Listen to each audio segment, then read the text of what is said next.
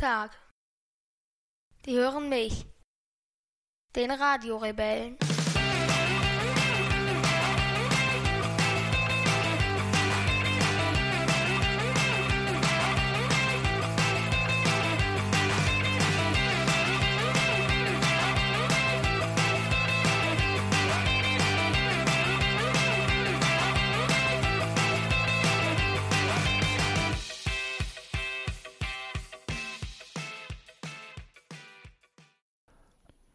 18. Mai 2019, 18 Uhr und 22 Minuten. Und wir podcasten. Bist schon aufgeregt? Nee, wieso? Weiß ich nicht. Doch, du bist dann mal vom Podcasten auch aufgeregt oder so. Nee? Ja, die Bundesliga-Saison hat gerade eben ihr Ende gefunden. Österreich brennt. Und wir sitzen ganz gemütlich hier im Hotel ich mit riesigen Kopfschmerzen, du mit vollgeschlagenem Bauch und wir wollen über Europa sprechen. Ja. Ja. Denn äh, Raimo ist einer unserer Unterstützer auf Steady, einer Crowdfunding-Plattform, wo man unterschiedlichste Projekte, Podcasts, Blogs ähm, und Co. Äh, mit kleinen monatlichen Beiträgen unterstützen kann. Und Raimo hat sich ein Paket gesichert, ähm, wo er unter anderem auch sich das Thema für eine Folge aussuchen darf. Und hat gesagt, hey, es wäre echt klasse, wenn ihr es vor der Europawahl noch schafft, über Europa zu sprechen. Ja. Hm. Da habe ich mich natürlich erstmal gefragt, was hat der Mond Europa mit den Wahlen zu tun? Hast Ja. du eine Idee? Hm, Jetzt von der Verbindung her eigentlich nicht, nee. Okay. Was gibt's denn charakteristi charakteristisches über den Mond Europa zu sagen? Naja, er ist relativ, äh, oder es ist relativ wahrscheinlich, dass dort Leben existiert. Okay. Oder zumindest ein, unter, ein Ozean, der sich unterhalb der äh, Oberfläche befindet.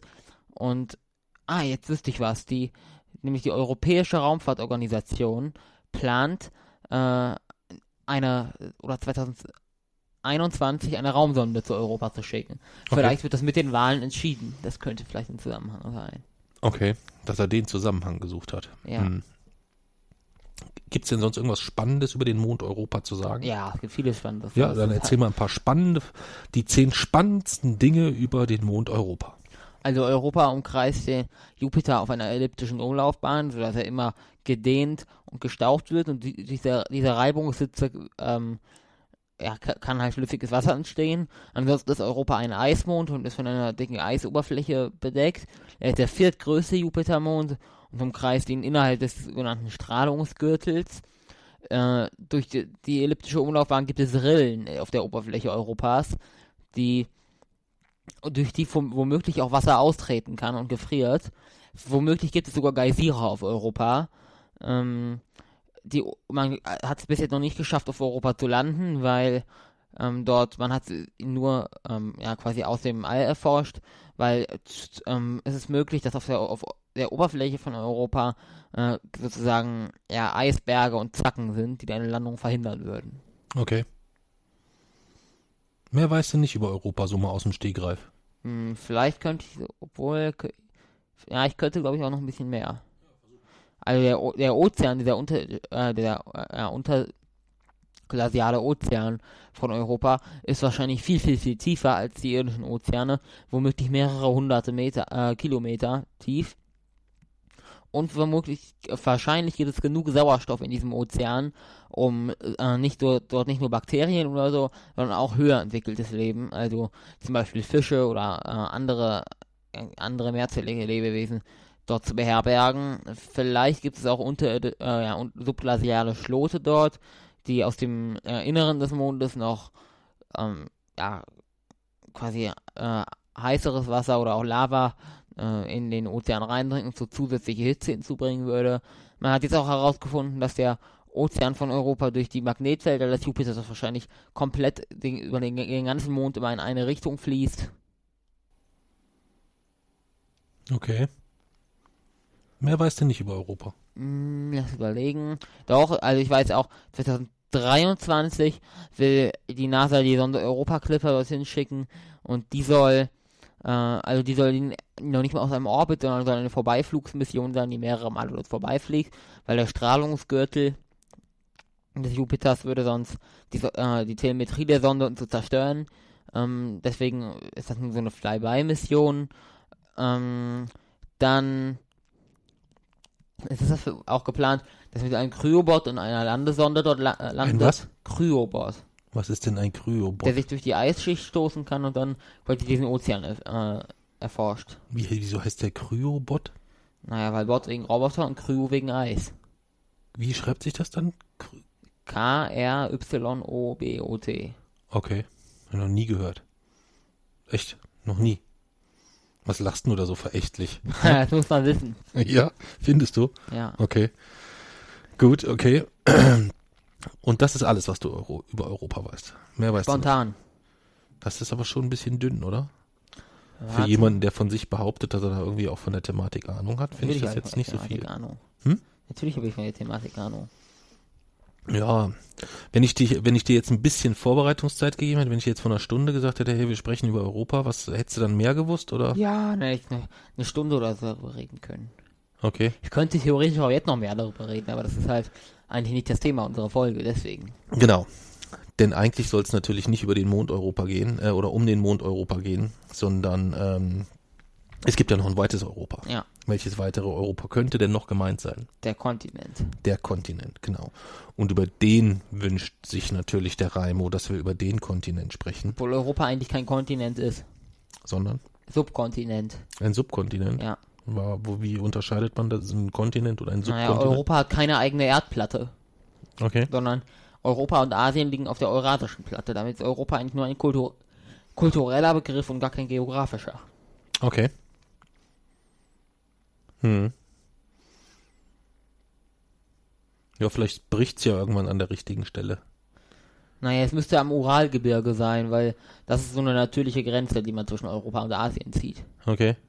Und hat die Eurasische Platte eine, eine aktuell eine, eine Bruchstelle, die irgendwann kritisch werden könnte? Wobei, äh, wenn die Eurasische Platte wirklich so in sich irgendwo einmal brechen würde, dann wären wir alle, dann wären wir alle Matsche, oder? Oder, oder Ja, es gäbe das hätte, gigantische Erdbeben. das hätte schon ein paar Auswirkungen, würde ich Ja. sagen, ne? Wenn man überlegt, damals dieser, dieser, dieser große Tsunami, da hat sich, glaube ich, ja die Erdplatte irgendwie nur so um, um, um 30 Ja. Zentimeter oder irgendwie sowas. Also es war auf jeden Fall nicht viel. Wenn jetzt so eine ganze Platte einmal mitten in sich durchbrechen würde, dann wäre finito, oder? Hm. Nicht mit der ganzen Menschheit, aber es gäbe das größte Erdbeben der Geschichte. Hm. Okay. Ja, Aber da das eine Kontinentalplatte ist, äh, gäbe es halt äh, nicht so viele Tsunamis und so. Tsunamis gibt nur auf äh, äh, ozeanischen Platten, auf der pazifischen oder so. Mhm. Okay. Ja, und wahrscheinlich hat eine, eine, eine Gesamtplatte in dieser Größe insgesamt jetzt auch nicht so viele Bereiche, wo man sagen könnte, da besteht im geringsten überhaupt die Gefahr, dass die im Ganzen Nee. dort irgendwo bricht, sondern höchstens mal so einzelne Ja. Stellen, die aneinander reiben oder irgendwie sowas, ne? Ja. Hm. Ja. Ja, Raimo. Ähm, schönes Thema hast du dir da ausgesucht. Ähm, von daher trinken wir natürlich jetzt auch, äh, machen wir die Malzbiertaufe äh, natürlich dann auch dementsprechend in der Folge und stoßen auf dich an mit unserem köstlichen Raimos Malz, welches wir heute hier unter widrigsten Umständen in München uns gesichert haben. Ne? Wir sind nämlich, in, Ja. äh, ich bin beruflich in, in München unterwegs, morgen früh noch einen Termin und wir haben jetzt eben knappe anderthalb Stunden Zeit investieren müssen, um in München Malzbier zu bekommen. Das kann man sich auch eigentlich nicht ausdenken. Nee. Ne? Ja. Bier gibt's überall. Bier gibt's überall, aber Malzbier war jetzt ein größerer Akt. Ähm, wobei das Finden des Malzbier hat eine halbe Stunde gedauert, aber es war dann warm, sodass wir es heimlich in dem, in dem Rewe-Markt im Kühlschrank versteckt haben und noch eine Stunde unterwegs waren, damit es wenigstens einigermaßen gekühlt ist. Ja, also Prost, äh, einen ordentlichen Schluck Raimos Malz auf den Raimo und dass er sich so eine schöne Folge ausgesucht hat. Und ähm, vielen, vielen Dank für die Unterstützung auf Steady.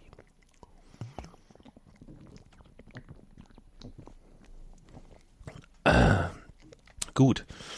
Du hast jetzt schon zu Beginn gesagt, dass Europa eigentlich keine geografische Beschreibung ist Ja. insgesamt. Wie konnte es denn dazu kommen oder wer hat denn entschieden, dass das, was jetzt Europa ist, Europa ist? Naja, eigentlich der Begriff Europa wurde das erste Mal äh, nur auf die griechischen Inseln angewandt und auf die Hal Griech äh, griechische Halbinsel, weil äh, es als Griechenland war früher oder in der Antike bestand es aus vielen verschiedenen St Stadtstaaten, weil äh, es einfach so gebirgig ist, dass sie oft halt keinen Kontakt hatten, sondern jeder hatte quasi seine eigenen Regeln. Also Attika war, war die Geburtsstätte der Demokratie, Sparta war sehr militärisch geprägt, also es gab quasi Stadtstaaten. Und irgendwann war, äh, waren griechische Stadtstaaten im Krieg gegen Persien. Äh, und da die, da die einzelnen Stadtstaaten äh, das Persische Reich aber nicht bekriegen konnten, haben sie sich zusammengeschlossen und dort entstand erstmals der Begriff Europa. Okay. Und wer hat den geprägt? Mm, naja, eigentlich geprägt wurde sie, äh, der Begriff Europa durch eine durch eine Sage, die Sage kenne ich nicht auswendig, weil sie so lächerlich ist und äh, mythologisch, aber wie, es geht wie, jedenfalls. Wieso ist die lächerlich? Aha. Also der Begriff, der Begriff Europa äh, kam in, dieser, in einer Sage vor und zwar, da, klar, das, das war, äh, ist halt griechische Mythologie, da kommen die griechischen Götter vor und es gibt eine, äh, ich glaube, es ist die Prinzessin die, äh, dort in der Geschichte heißt Europa. Okay.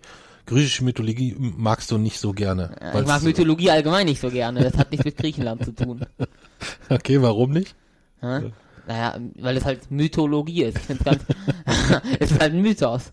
Okay. Ich finde manchmal, manchmal kann man halt an den, äh, an den Mythen der Völker relativ viel, lässt sich relativ viel über sie aussagen, über die damalige Zeit. Okay. Aber an sich.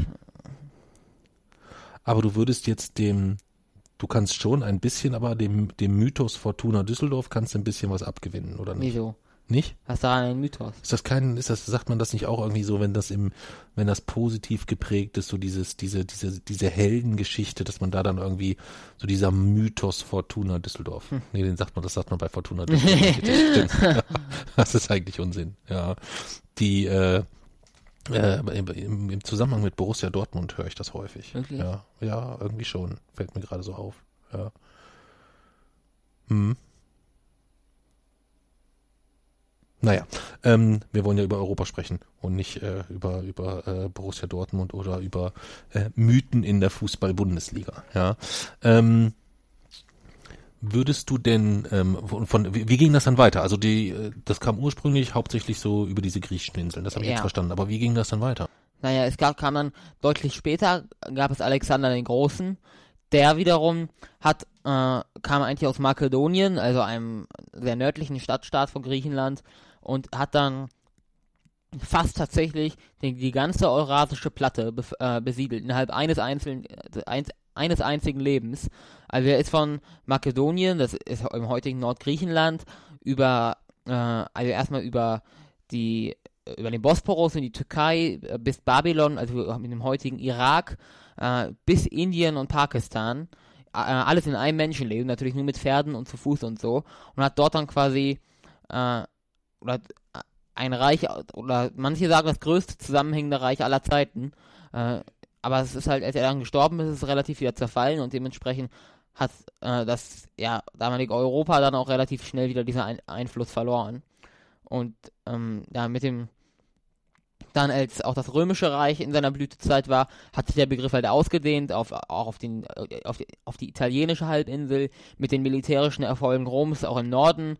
Ähm, war dann irgendwann auch der also das die Gebiete des heutigen Deutschlands, die Alpen, äh, Osteuropa waren dann äh, haben dann halt auch damals den Begriff Europa getragen, weil sich von Griechenland halt äh, ähm, wurde die die griechische Philosophie wurde zum Beispiel war sehr bekannt äh, sehr viele römische Patrizier hatten Privatlehrer aus Griechenland und dadurch äh, hat sich halt diese, hat sich allgemein Griechenland schnell an Macht gewonnen und ähm, damit hat sich der Begriff Europa dann auch ausgedehnt.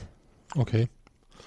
Und ähm, dass der so innerhalb eines, eines einzigen Lebens da so alles erobert hat, wie, wie, wie kann ich mir das vorstellen? Wie hat er das wohl gemacht? Ist der dann losgezogen und hatte so eine, so eine, so eine russische Oligarchenfrau dabei, die ihm tolle Angebote gemacht hat? Oder wie lief sowas ab?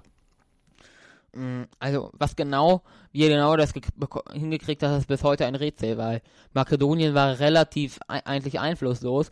Klar, er hatte auch eine ziemlich starke Armee, aber gegen Babylon oder so hätte er eigentlich keine Chance haben dürfen. Also, wie er das genau hinbekommen hat, ist bis heute umstritten. Okay. Also gibt's da keine, keine Nachweise für. Ja, aber Mythen, es war auch, keine, die ganzen Eroberungskriege waren auch sehr, sehr grausam. Okay. Hm. Ähm, wir bewegen uns zeitlich jetzt ungefähr in welchem Jahr? Mm, In der Antike, also so mm, 1000, vielleicht ein bisschen vor, vorher. Okay. Also irgendwo zwischen dem Jahr 0 und 1000, wahrscheinlich so. Okay. Wie ging es danach, danach weiter? Naja, dann äh, war es eigentlich so, gegen, äh, als dann das Römische Reich sich immer weiter ausgedehnt hat und damit auch der Begriff Europa, ist es zerfallen, weil ähm, es war einfach, es war zu weit ausgedehnt, es war, es ist zerfallen, weil einfach man konnte es nicht mehr von Rom aus regieren, sondern man musste es unterteilen in Provinzen und die Provinzverwalter haben, eigentlich alle ihr eigenes Recht durchgesetzt, sodass das Reich halt irgendwann zerfallen ist.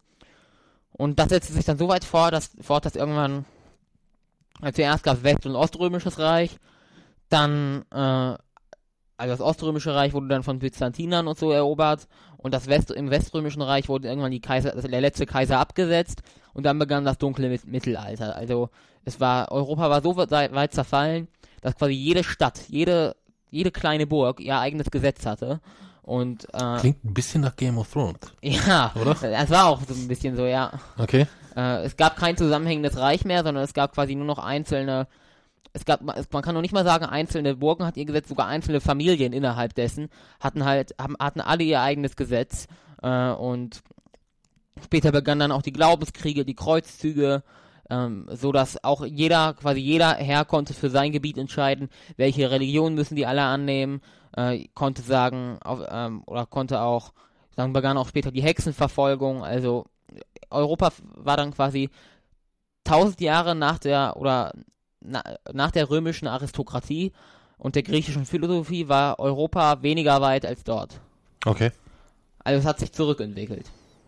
Okay. Dann hat man dieses, dieses, dieses dunkle Tal des Mittelalters irgendwann durchschritten. Naja, Blutig, mit von vielen Toten begleitet. es, es dauerte fast tausend Jahre, Hm. das Mittelalter und ähm, da gab es auch eigentlich, da gab es den Begriff Europa ja auch noch nicht mal, weil es gab ja noch nicht mal irgendwie Deutschland. Es gab ja noch nicht mal ein zusammenhängendes Hessen oder so, sondern es gab halt wirklich einfach Gutsherren und Familien, die für sich ihr eigenes Gesetz aufgestellt haben auf ihrem Bereich. Und irgendwann. Aber das müsste dir ja eigentlich irgendwie in gewissem Umfang auch wieder ein bisschen gefallen, oder? Wieso? Das ist ja fast so wie bei heute bei uns zu Hause mit der Familienvereinbarung. Nein, die Familienvereinbarung ist eigentlich das Gegenteil.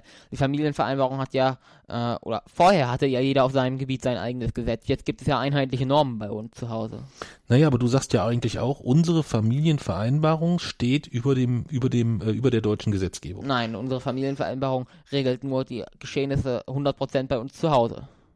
Aber hast du nicht irgendwann mal gesagt, ähm, als ich dich auf irgendeinen, äh, ich weiß gar nicht, um was es da ging, aber irgendwie habe ich dann irgendeinen einen gesetzlichen Part genannt, wo du gesagt hast, naja, aber die Familie, das Familiengesetz steht über dem, über der deutschen Gesetzgebung. Es gibt nirgendwo einen Widerspruch zwischen der Familienvereinbarung und Okay. der deutschen Gesetzgebung. Daher ist es einfach nur eine Ergänzung. Weil das wäre ja spannend, weil dann könnte ich dir ja im Umkehrschluss, hätte ich dir ja sonst vorwerfen können, dass du das Mittelalter bei uns einführen möchtest. Nachdem du mich so häufig Reichsbürger genannt hättest, hätte ich dann endlich einen, einen Gegen, einen, einen, einen Konterpart, äh, mit dem ich, äh, mit dem ich dich vielleicht irgendwie mal Eigentlich habe ich das gemacht, was antike Philosophen, äh, nee, was spätmittelalterliche Philosophen so äh, gegen das Jahr 19, 1500 gemacht haben, nämlich verallge, äh, nämlich wieder quasi alles versucht zusammenzuführen. Also es war so, während der, des Mittelalters waren Kirche und Staat waren halt eigentlich eins und langsam, aber sicher wurde dieses Weltbild durch viele Schläge hintereinander ähm, erschüttert. Also in, innerhalb von 50 Jahren ist eigentlich mehr passiert als die ganzen 1000 Jahre davor. Äh, innerhalb der 50 Jahre hat Kolumbus Amerika entdeckt. Damit war das Weltbild der Kirche der Erde als Scheibe komplett äh, zerstört, also endgültig. Der, Ja, aber nicht bei allen, ne? ja, aber damals, dann war es eigentlich wirklich, äh, oder dann war es wissenschaftlich tatsächlich zu 100% klar und bewiesen. Eigentlich war es auch schon vorher klar, aber da haben es viele noch nicht geglaubt.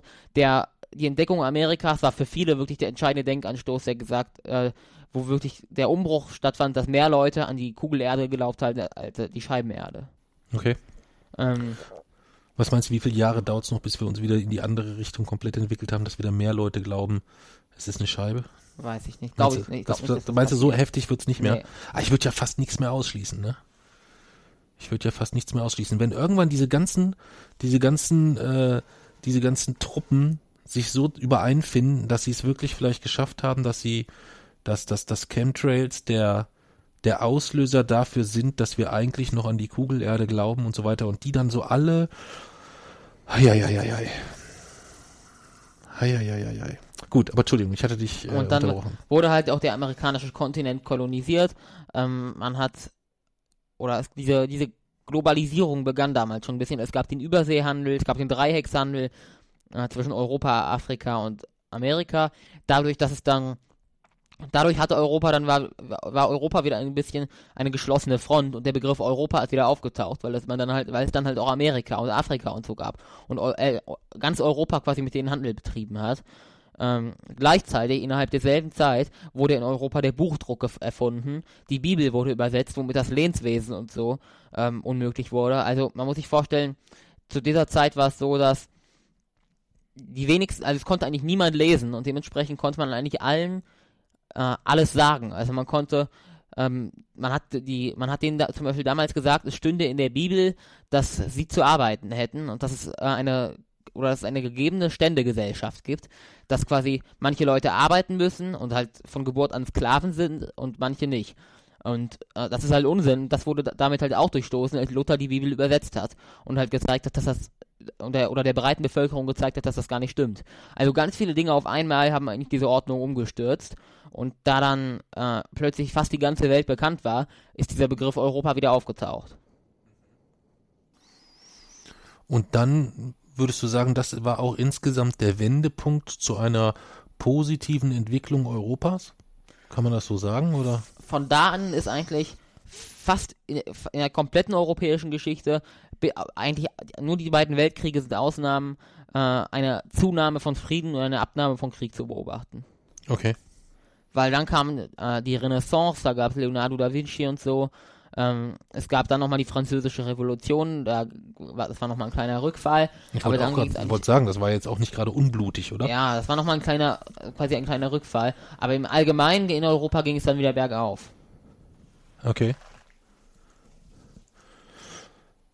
Und dann sind wir auch,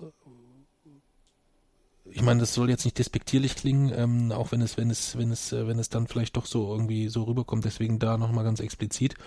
Ähm, wir wollen jetzt nicht äh, die beiden Weltkriege ausschlagen insgesamt in unserem geschichtlichen Ritt insgesamt, aber wir wollen ja eigentlich insgesamt schon mehr so über das Europa äh, des, des, des heutigen Tages Ja. sprechen.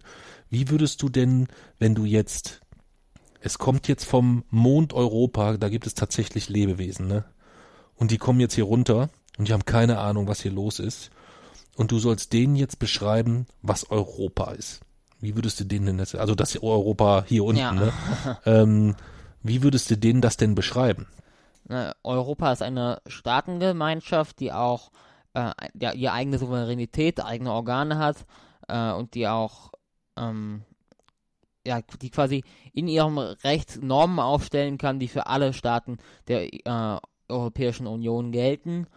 Ähm, es gibt innerhalb der EU gibt, ähm, gibt es Personenfreiheit, das bedeutet, jeder EU-Bürger darf in jedem anderen EU-Land arbeiten und leben. Es gibt keine Zölle an den es gibt keine Zölle, keine Grenzkontrollen, keine oder gegenseitig alle EU-Länder er- erkennen ihre gegenseitigen Normen und Vorschriften beim Export und Import an. Europa hat eine gemeinsame In-, Verteidigungs- und auch Außenpolitik. Ähm, es gibt in Sachen Umweltpolitik und so gewisse Kompetenzen, die äh, nur das, nur, quasi nur Europa selber hat. Und ja, die, das, das äh, Legislativorgan quasi Europas ist das Europäische Parlament. Okay. Und würdest du denn insgesamt, wenn du sagen würdest, was sind die drei dicken, fetten Pluspunkte von Europa?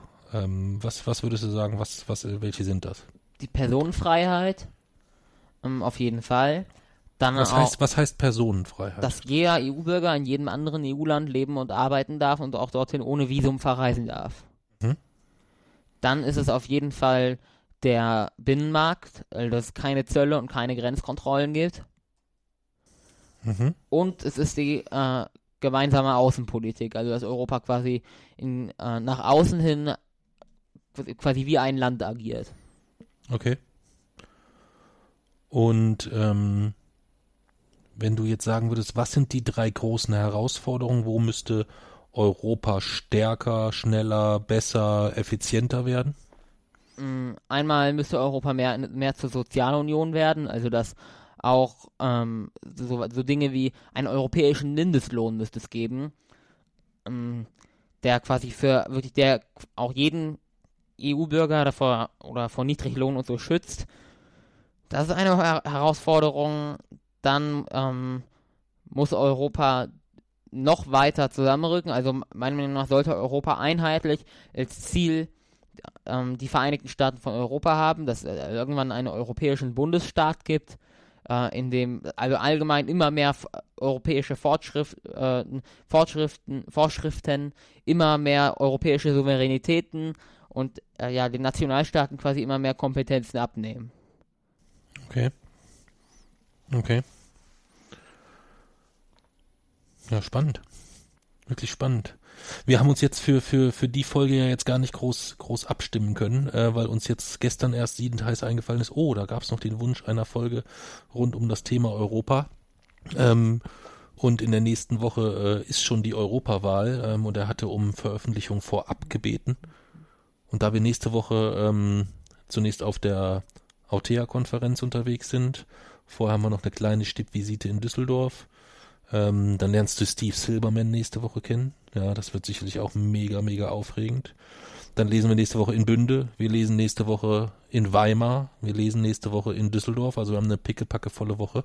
Und dann ist plötzlich schon die Europawahl. Ähm, und am Tag der Europawahl ähm, lesen wir in Düsseldorf. Ja. ja. Deswegen haben wir gesagt, wir sollten die dann doch insgesamt heute mal aufnehmen. Äh, umso mehr bin ich geflasht, dass du sowohl aus meinem, äh, aus meiner Fährte dich mit dem Europamond vielleicht irgendwie dann doch mal wissenschaftlich ein bisschen auf dem kalten, auf dem falschen Fuß zu erwischen, dass das nicht funktioniert hat. Hm. Und erst recht geflasht, äh, wie du mal hier eben so gerade so einen Europa-Abriss machst, so von vorne bis hinten mit allem drum. Würdest du von dir selbst sagen, du bist ein, überze ein überzeugter Europäer? Mm, ja, das würde ich schon sagen. Also allgemein bin ich immer dafür, dass man immer größeren Strukturen mehr Kompetenzen gibt. Und der nächste Schritt von den Nationalstaaten weg, oder eigentlich, das ist wieder das, was wir seit dem Mittelalter beobachten. Es gibt immer größere Strukturen und denen werden Kompetenzen zugeteilt. Am Anfang waren es wieder nur einzelne Familien. Die haben sich, dann wurde irgendwann quasi äh, einzelne Bistümer und Herzogtümer. Dann gab es die, quasi die deutschen Bundesländer. Dann gab es die, jetzt, jetzt gibt es die Bundesstaaten. Ich glaube, äh, Europa ist dort auf dem Weg der nächste Schritt. Mhm. Okay. Und das würdest du grundsätzlich sagen, das ist auch, das ist auch gut? Geht dann nicht, ähm, geht dann nicht irgendwie vielleicht dann auch irgendwie Regionalität oder irgendwie so in irgendeiner Form verloren? Mm, glaube ich, ich glaube, also ich glaube nicht, dass man das als Kulturverlust betrachten sollte, dass, ähm, dass quasi immer mehr, oder ist ja schon so, mittlerweile sehen in Europa auch, äh, auch die Innenstädte und so ziemlich relativ gleich aus überall. Und das ist schon eine Tendenz, die man beobachten kann. Aber ich finde, man sollte dort äh, eher die positiven Seiten sehen und auch dort dann wirklich, ich glaube nicht, dass dort Regionalität verloren geht, weil es ist ja schon, ähm, oder der, es gibt ja, ich, ich glaube, es ist, ist der EU-Wahlspruch, oder es kann auch sein, dass der US-amerikanische Wahlspruch ist, ist ja in Verschiedenheit geeint.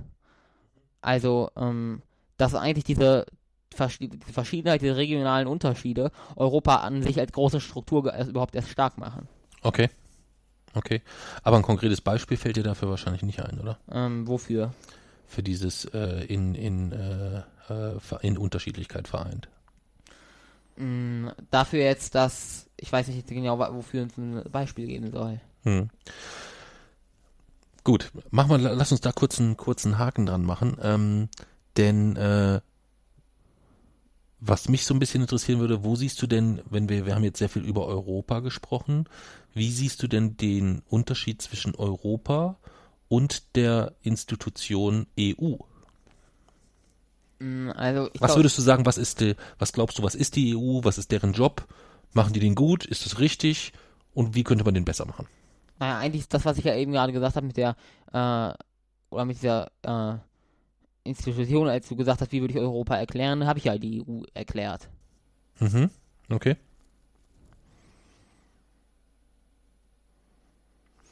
Und ja gut, okay, das habe ich, das ich verstanden. Aber wie würdest du, gibt es einen, einen, einen Blickwinkel, wo du sagst, da hat die, da, da würdest du die Grenze setzen für den Aufgabenbereich der EU insgesamt? Oder würdest du sagen, nö, das ist grundsätzlich äh, hinsichtlich des Handlings erstmal äh, in Ordnung so? Mm, Nee, also ich finde, da sollte es keine Grenzen geben, weil das Ziel sollte ja ein europäischer Nationalstaat sein und da muss man immer, immer mehr Kompetenzen auf Europa übertragen. Okay. Und ähm, jetzt gibt's ja schon auch ein paar, die das nicht so gut finden. Ja. Ja. also da gibt's ja schon auch durchaus Gegner. Was glaubst du, sind deren Argumente und kannst du sie nachvollziehen? Was deren Argumente sind, dass es, also, wogegen denn jetzt genau? Gegen den europäischen Nationalstaat? Mhm. Zum Beispiel oder grundsätzlich gegen die EU. Ich weiß gar nicht so richtig, was für Argumente die äh, haben oder wen du da konkret meinst.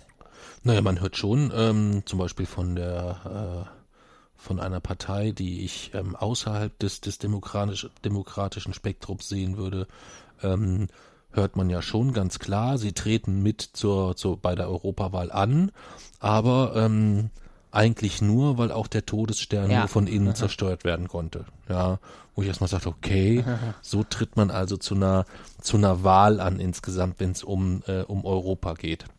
Ähm, das heißt, dort ist man ja klarer Gegner. Was glaubst du, ist der, der Hintergrund oder was sind die Argumente, die, die, die Ja, da der Rolle Hintergrund ist, glaube ich, einfach, dass deren Wähler das erwarten. Die müssen das halt sagen, damit, das ist halt das, was die Wähler von denen erwarten, dass man sich halt gegen Europa positioniert. Und ehrlich gesagt ist da noch kein ei- einziges Argument zu mir durchgedrungen von Hm. denen. Aber ähm, ich meine, kennst du EU-Gegner oder hast du mit jemandem mal irgendwie, kamst du irgendwann mal in eine Diskussion mit jemandem, der, der äh, dir gegenüber argumentiert hat, dass er dieses, dieses ganze, das alles, was EU ist, nicht gut findet? Nee. Nee, hat's du noch nicht, okay. Du? Ähm, also wenig, selten persönlich, aber schon so äh, auf dieser recht oberflächlichen Ebene sieht man es und liest man es sehr, sehr häufig irgendwie, dass, äh, dass äh, EU die Freiheit einschränkt, Ja, weil gut. halt so viel reglementiert wird und ähm, dass, äh, also es gab dann immer mal wieder bei einzelnen EU-Verordnungen, wenn die kamen, gab's dann, gibt's dann immer wieder große Diskussionen und das heißt dann, ja, das ist schlecht und das ist nicht. Ich kann mich an die erste Diskussion erinnern, glaube ich, dass das ist das erste Mal, wo ich das so wahrgenommen habe, war es, glaube ich, wo es irgendwelche, wo ging es irgendwie, glaube ich, um Salatgurken und deren Krümmung oder Ja. sowas oder so. Also so, ähm, Glühbirnen. ja, das sind halt so Sachen, wo ähm, Glühbirnen ist auch ein schönes Beispiel, wo ja auch unglaublich viel Aufruhr herrschte am Anfang und und und äh, Widerborst äh, sich dort gegen äh, oder dagegen zu stellen. Ähm, und trotzdem ist es ja dann eigentlich insgesamt so, dass das, was dort an äh, an, an, an gesetzlichen Rahmenbedingungen vorgegeben wird, äh, selten meiner Meinung nach zumindest selten so gestaltet ist, dass ich sage, das ist durchweg schlecht, sondern ich kann Ja. das im, im großen Kontext dann eigentlich immer auch irgendwo so ein bisschen nachvollziehen. Oder? Ja, eigentlich schon. Ja. Auch jetzt so diese, diese, diese, diese, diese Plastikreduktion äh, Ja. mit diesen Verboten oder so, das sind ja alles erstmal Dinge, ähm, ja, da gibt's äh, in Teilen auch, auch zu Recht, äh, zu Recht Widerwehr gegen. Also Strohhalmverbot zum Beispiel ist da, ist da, ein- ist da ein großes Thema. gut. Ja, grundsätzlich bin ich da äh, auf deiner Seite, aber ich glaube halt, dass Strohhalm im Rahmen des, der Gesamtplastikmenge jetzt nicht unbedingt einer der Punkte wäre, wo ich anfange. Wenn ich gleichzeitig vielleicht noch nicht irgendwie die Alternative habe für Menschen, die wirklich auf Strohhalme angewiesen sind und die vielleicht nicht mit der, äh, mit der Haptik eines Metallstrohhalms oder äh, einem Papierstrohhalm wirklich klarkommen. Es gibt ja Menschen, die wirklich, die äh, wirklich essentiell auf Strohhalme angewiesen sind. Also Strohhalme für dich und für mich sind Strohhalme etwas, wenn sie nicht da sind, können wir auch trinken. Ja, es gibt so ein paar Getränke, die sind halt so gestaltet, dass sie ohne Strohhalm schlecht zu trinken sind, aber wir bräuchten keine Strohhalme. Es gibt aber ja Menschen, die, die gesundheitlich bedingt so eingeschränkt sind, dass die wirklich nur mit einem Strohhalm trinken können, die gar Muss nicht da halt anders andere trinken können. geben, aber da, Ja, da, mu da muss man null Toleranz ziehen. das weiß ich nicht. Doch. Das finde ich schon eine, eine, eine heftige Aussage. Wenn man jetzt mal im Umkehrschluss, ähm, stellen wir uns nun mal vor, äh, du könntest bedingt durch deinen Autismus nur Baumwollwäsche tragen. Du würdest nichts anderes vertragen. Dein Körper, das würde sich auf deinem Körper so schlecht anfühlen und so schlimm, dass du es dir ständig vom Leib reißen würdest. Es würde einfach, es, es gäbe definitiv keine Lösung, dass du sagst, ich arrangiere mich damit oder irgendwas. Es geht einfach nicht. Und dann käme ein Verbot, Baumwollwäsche zu tragen. Dann trage ich halt keine, Unterwäsche. Nein, ich rede komplett von Wäsche. Du würdest dann, du wärst dann einer der Menschen, die nackt durchs Leben Ja. gehen müssten. Das würdest du machen. Wenn Baumwollwäsche umweltschädlich ist, würde ich mir die gar nicht jetzt kaufen. Dann würdest du nackt durch die Gegend rennen. Ja, Und, und das würde dich auch gar nicht aufregen. Du würdest dann nicht stehen und sagen, so, ah, so, eine, so ein Mist, verdammter. Weiß nicht. Das ist jetzt nicht dein Ernst, oder? Bei mir rastest du völlig aus wegen einem, wegen einem Plastikeinweggeschirr. Aber wenn die EU die einzigen Klamotten verbieten würde, die du anziehen darfst, und du müsstest daraus resultierend nur noch nackt durchs Leben rennen, dann würdest du sagen, ja, wäre halt so. Das glaubst Ja. du doch wohl selber Dann nicht. wär's halt so. Das glaubst du Wenn, doch Baum, wohl. wenn Baumwolle umweltschädlich ist, dann würde ich sie nicht tragen. Fertig aus. Egal, was ich da, was damit verbinde. Das weiß ich. Das, das, das, aus dem, aus dem Blickwinkel heraus glaube ich dir das sogar. Aber vergessen wir mal kurz diesen Umweltschädlichkeitsaspekt. Wenn du gleich, Den darf man ja nicht vergessen. Ja, aber- ja bei Strohhalmen, sonst hinkt der Vergleich. Ja, da, da, lass den Vergleich doch dahingehend mal hinken. Vielleicht gibt es aber auch Menschen, die ganz, ganz, ganz, ganz viel für die Umwelt tun, unfassbar viel, deren einziger Umweltbruch ähm, ist, dass sie halt Strohhalme brauchen, weil sie sonst nichts mehr trinken können. Also es ist nicht so, dass die einfach nur gerne aus Strohhalmen trinken, sondern die können dann nicht mehr trinken. Ah, dann muss man es halt anders hinkriegen. Ja, und das, da, da, auf, da wollte ich eigentlich nur hin, dass wir auf diese Ebene kommen, dass man sagt, da darf man keine Toleranz zeigen, dass man es nachvollziehen, doch nach, zumindest nachvollziehen können, dass diese Menschen gerne eine Lösung hätten, bevor das Gesetz verabschiedet wird, dass das nicht mehr geht. Meiner Meinung nach gibt es dort keine Zeit. Erst den, Gese- das Gesetz abverabschieden, dann kommt der Druck schon von alleine. Okay. Okay. Gut, das sehe ich halt ein bisschen, das halt sehe ich halt ein bisschen anders. Ich gehör, finde, es gehört, es gehört sich dann, ähm, wenn ich äh, mir als als EU oder als als als gesetzlicher Rahmengeber in welcher Größenordnung auch immer das äh, auch Inklusion auf die Fahnen schreibe, dann gehört dieser Schritt in in dem in der Gesetzesgestaltung schon mit dazu, dass ich entweder klare Ausnahmeregelungen schaffe, die ganz eindeutig geregelt Die sind. sollte es gar nicht geben, meiner Meinung nach. Ähm, oder halt, dass man dort äh, Alternativlösungen erarbeitet. Ja. Guck mal, wir machen es wir machen's auch so, bei uns zu Hause mit der CO2-Steuer ist doch auch so. Da kommt erst das Gesetz, CO2-Abgabe, Ja, sag das- nicht immer Steuer. bei uns ist es aber eine Steuer. Nee, eine Steuer wäre ja prozentual auf den Wert. Das ist ja bei uns Nein, nicht der bei Fall. uns ist es eine Steuer. Äh, Du, du würdest es Steuer nennen, ich würde es keine Steuer Das nennen. ist aber eine. Wer ist denn bei uns in der Familie der Staat? Ja, na, alle. Okay. Hm, okay, dann nenn's CO2-Steuer. Ja. Und äh, da ist es ja auch so. Wir werden zuerst das Gesetz verabschieden und dann wird der Druck bei euch allen schon kommen, dass wir auch uns mit Lösungen dafür beschäftigen, wie man weniger Auto fahren kann, weil es nämlich einfach zu teuer wird ansonsten. Ja, da geht's aber um Reduktion, Jay-Z. Da, nein, da geht's. Es ist was anderes, ob ich sage, ich muss von heute auf, auf von heute auf morgen etwas reduzieren, ist was anderes als ich weiß nicht mehr, wie ich in anderthalb Jahren was trinken soll. Verstehst du das? Mir Ja, geht's nur aber- darum, dass du diese diese diese diese unterschiedliche Wertigkeit gehst. Es geht nicht darum, ah, ich würde eigentlich das die Strecke gerne mit dem Auto fahren. Ah, schade, jetzt muss ich mit der Bahn fahren. Oder es geht nicht darum zu sagen, ah, ähm, eigentlich äh, hätte ich jetzt gern einen Plastikbeutel. Jetzt muss ich halt meine meine zwei Melonen unterm Arm tragen oder sonst was. Sondern es geht darum, ich kann ohne Strohhalm nicht trinken. Dann wird der Druck schon kommen, sich mit Lösungen zu beschäftigen, wenn das Gesetz da Ja, ist. aber es ist dann schon so, dass es gegebenenfalls ähm, ja nicht so ist, dass dieser Druck auf die entsteht, die dann auch Alternativen erarbeiten müssten. Weißt du?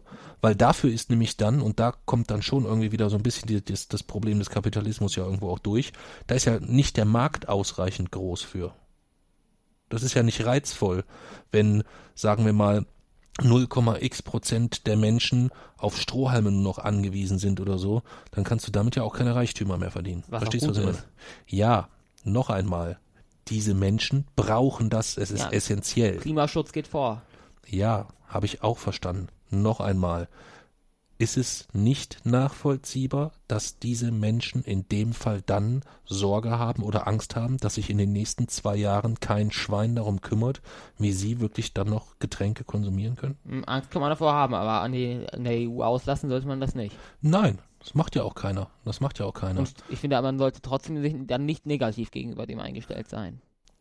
Ja gut, das ist einfach gesagt, wenn es, äh, wenn es bei einem selber nichts gibt, Nein. was, wo, wo, wo man selber in seiner eigenen Lebensqualität. Nee, das ähm, ist einfach so. Das kann ich aus einem objektiven Blickwinkel sagen. Nein, das kannst du nicht. Doch. Nein. Doch. Nein. Doch. Wie willst du das denn aus einem objektiven Kann Blickwinkel sein. Nein, kannst Doch, du nicht. ich weiß Wo das. wirst du denn von der EU in deiner ich Lebensqualität nicht, eingeschränkt? so. Ja, siehst du, also kannst Doch, du doch kann das gar aus einem sehr objektiven Blickwinkel. Nein, Doch, das ist Unsinn. Doch, doch, doch, doch, doch. nein, Doch, nein, doch, nein, doch. Ich kann das, ich kann das nämlich aus, aus dem Blickwinkel sehen, äh, nämlich aus dem, die, die einfach die Mehrheit und die, das wirklich Wesentliche betrifft, nämlich dem Umweltschutz. Ja, aber, und da sind wir beim, äh, du warst letzte Woche oder vorletzte Woche, als wir über das Thema Inklusion kurz gesprochen haben, noch kurz der, äh, warst du da auch, eigentlich waren wir da einhellig einer Meinung, dass Inklusion nicht zu verwechseln ist mit Integration. Sprich Integration im Sinne von, wir trinken halt alle ohne Strohhalme, also müssen wir euch jetzt auch hier mit reinquetschen, sondern Inklusion heißt jedem innerhalb seiner Möglichkeiten sei den Raum zu gewähren, den er braucht, um sich zu entfalten. Ja, aber in dem insgesamt. Fall ist Integration besser. Das magst, das darfst du ge gerne so sagen, ist aber mit das behindertenfeindlichste, was ich von dir jemals gehört Nee. habe, was mich sehr, sehr entsetzt, Jane. Nee. Sehr. Nein. Ja. Es ist einfach so, dass es, dass es, es egal, was man, was für einen Preis man zahlen muss für den Klimaschutz, ist es das wert. Auch der eigene Tod. Vermutlich. Das ist schon eine sehr, sehr harte Aussage. Nein. Eine sehr, sehr Nein. Aussage, eine Aussage, die mich wirklich, ähm, wo ich wirklich einfach nur hoffe, dass du dich manchmal gedanklich in Dinge verrennst, ohne wirklich, so wie du es sonst machst, einen Schritt zurückzugehen und in Ruhe klug über das, was du da gerade sagst, Ich habe nachzudenken. sehr lange darüber nachgedacht. Okay. Ich denke, wir lassen es da einfach stehen, weil wir dort einfach völlig unterschiedlicher Meinung sind. Du nimmst bitte zur Kenntnis, dass ich sehr, sehr entsetzt bin über dieses Statement auf jeden Fall. Bin ich sehr, sehr entsetzt und auch ein bisschen enttäuscht. Ähm, hoffe aber trotzdem irgendwo auch ähm, ein wenig, dass es vielleicht, äh, was diese Meinung angeht, dass wenn du da irgendwann nochmal in Ruhe drüber nachdenkst, du vielleicht auch Nein. nochmal kurz, äh, dir kurz klar wird, was du da sagst. Ich, Ähm, ich weiß ganz genau, was ich da sage. Ja, ich Ich weiß es auch in einen großen Kontext zu setzen und genau das ist, äh, unterstreicht einfach nochmal den Sinn dieser Aussage. Ich sag's ja nur noch mal. Gut. Lassen wir das soweit, ähm, soweit so stehen. Welche europäischen Institutionen sind dir denn noch bekannt, wo du sagst, die finde ich gut oder für die interessiere ich mich? Mhm. Also es gibt, äh, es gibt das Europäische Parlament, den äh, EU-Rat, den EU-Ministerrat, den Europäischen Gerichtshof mh, und die EU-Kommission. Okay. Und kannst du so ganz kurz skizzieren, was, was ist wessen Aufgabe? Also dem, der EU, das EU-Parlament entspricht quasi dem Bundestag. Da sitzen halt die Parteien in, in den gewählten Mehrheiten und Minderheiten und stimmen halt über Gesetzesvorschläge ab und debattieren darüber. Die EU-Kommission ist quasi die europäische Regierung. Äh, die wird, wie auch halt- wie halt auch der die Regierung vom Bundestag gewählt wird, wird die EU-Kommission vom EU-Parlament gewählt. Ähm, und derzeit besteht es aus, aus einer Koalition aus EVP und Sozialdemokraten. Ähm, der EU-Rat, da treffen sich die ähm, nationalen Regierungschefs und beraten über Impulse für die EU-Erweiterung, zukünftige Erweiterung, also wirklich über, Gesamt, über die Gesamtsituation. Ähm, der EU-Ministerrat, da treffen sich halt die, äh, die, die nationalen Minister und sprechen halt über die jeweiligen Gebiete äh, und wie man die auf die EU ausweiten kann. Und beim äh, der Europäische Gerichtshof ist halt, dort können quasi Personen, äh, die Kommission oder Unternehmen oder Konzerne Anklage gegen einzelne Mitgliedstaaten einreichen. Okay. Und wenn du auf europäischer Ebene politisch tätig sein dürftest, was wäre so deine Lieblingsposition? EU-Kommissionspräsident. EU-Kommissionspräsident, ja.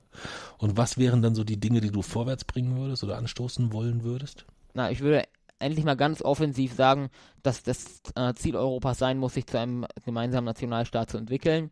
Ich würde einfach wirklich im Klimaschutz Dinge verbieten. Ich würde nicht immer über die und Freiwilligkeit und Einschränkung und Reduktion. Ich würde ganz klar einfach gewisse Dinge verbieten. Und Zum anso- Beispiel? ansonsten, äh, ich würde verbieten Inlandsflüge. Mhm. Ich würde äh, eine das werden viele wieder sagen, das ist Überwachungsstaat, aber ich würde einfach, äh, ich würde eine, ein gesetzliches Maß dafür äh, schaffen, wie viel klimaschädliche Produkte wie Fleisch oder so jeder essen darf. Und äh, zusätzlich würde ich eine europäische CO2-Steuer europaweit aufsetzen, mhm. äh, die für jedes Mitgliedsland, Mitglied, Mitgliedsland gilt und wo halt nochmal äh, innereuropäische Flüge oder so äh, oder halt auch weiterhin äh, nicht, nicht komplett vegane und Bioprodukte besteuert werden. Okay. Dann würde ich einen europäischen Mindestlohn einführen, der orientiert sich nach dem jeweiligen äh, Bruttoinlandsprodukt des Landes, also so dass immer verhältnismäßig ist mit, je, äh, mit jedem Nationalstaat, solange es die Nationalstaaten dann noch gibt. Mhm. Ähm, was würde ich noch machen? Oh, es ist ja schon mal recht üppig. Ja. ja, das ist ja schon mal recht üppig. Kann ich auch fast alles mitgehen, auch wenn es sehr, sehr unrealistisch ist. Also ich glaube, so, so diesen europäischen Nationalstaat, den wird es, glaube ich, niemals ich geben. Nicht. Den wird es niemals. Das, das also das werde zumindest ich definitiv nicht mehr erleben. Ähm, das glaube ich einfach nicht. Ich glaube, da haben sich einfach zu viele, zu ähm, völlig unterschiedlich ausentwickelte Identitäten gebildet. Boah, das kann ich mir wirklich gar nicht vorstellen. Halte ich aber auch gar nicht für, für notwendig, ehrlich gesagt. Ah, das wäre schon gut. Warum? Was spricht gegen das jetzige Konstrukt, wie es ist, dass die EU als, als, als Gesamtpaket gesetzliche Rahmenbedingungen strickt und die, äh, die, die, die, die äh, Nationalstaaten das dann quasi in, in einem gewissen Zeitfenster X in ihren äh, jeweiligen Ländern dann umsetzen müssen. Ist doch eine, ist doch eine großartige, äh, eine, ein großartiger Ansatz. Da ja. könnte man vielleicht, worüber, worüber man sprechen könnte, was du eben gesagt hast, so mit dieser CO2-Abgabe oder irgendwie sowas, das ließe sich ja auch toll steuern über die Höhe an Subventionen oder so, dass man sagt, hey, hör mal zu, Land XYZ, du hast einen CO2-Ausstoß von X, deswegen müssen wir dir leider äh, deine Subventionen bis dann und dann kürzen, wenn du dich dort jetzt nicht bewegst und dort deine, deinen äh, CO2-Verbrauch äh, regelst. Da ließe sich ja sehr, sehr viel drüber steuern, auch gegebenenfalls, oder nicht? Aber das würde auch mit einer, mit der europäischen Instanz quasi als gemeinsame Regierung ja genauso funktionieren. Ja, ich glaube halt, dass du dort, ähm, das, also ich halte es für, für recht unrealistisch, dort jemals eine, äh, eine, eine, eine, eine politische Mehrheit hinzubekommen. Dazu gibt es auch viel zu viele tatsächlich national geprägte Interessen, die wo es schwierig werden könnte, das so irgendwie unter einen Hut zu bekommen. Ich finde, man hat das auf ganz, ganz vielen Ebenen schon hingekriegt, was du vorhin gesagt hast mit dem, äh, ich kann Grenzen übertreten, ohne irgendwie 28 Stunden an der Zollkontrolle zu stehen oder sonstiges. So, es gibt ja schon total viele richtig gute, äh, gute Aspekte. Und ich finde jetzt so grundsätzlich so die, die Struktur finde ich auch total gut. Es könnte etwas, etwas stringenter sein. Das würde ich mir tatsächlich tatsächlich wünschen, dass ähm, dort äh, zumindest Verstöße oder dass man äh, die EU nicht nur so als als äh, Erbringer von äh, von äh, oder als Wahrer von Rechten, ähm, sondern dass auch die einzelnen Mitgliedsländer sich so ihrer Pflichten bewusst sind und ihnen die auch gegebenenfalls deutlicher bewusst gemacht werden das finde ich schon, äh, schon ganz, ganz, ganz, ganz nett insgesamt. Ja. ja. jetzt haben wir noch ein Land, äh, über das haben wir noch gar nicht gesprochen. Das hat irgendwie nicht mehr so richtig viel Bock auf Europa. Hm. Ja, ähm, ist ja eigentlich fast ein Thema für eine für eine komplett eigene ja. Folge dieses dieses Desaster. Was ist denn so dein Statement so zu dieser ganzen Brexit-Geschichte? Wie beurteilst du das?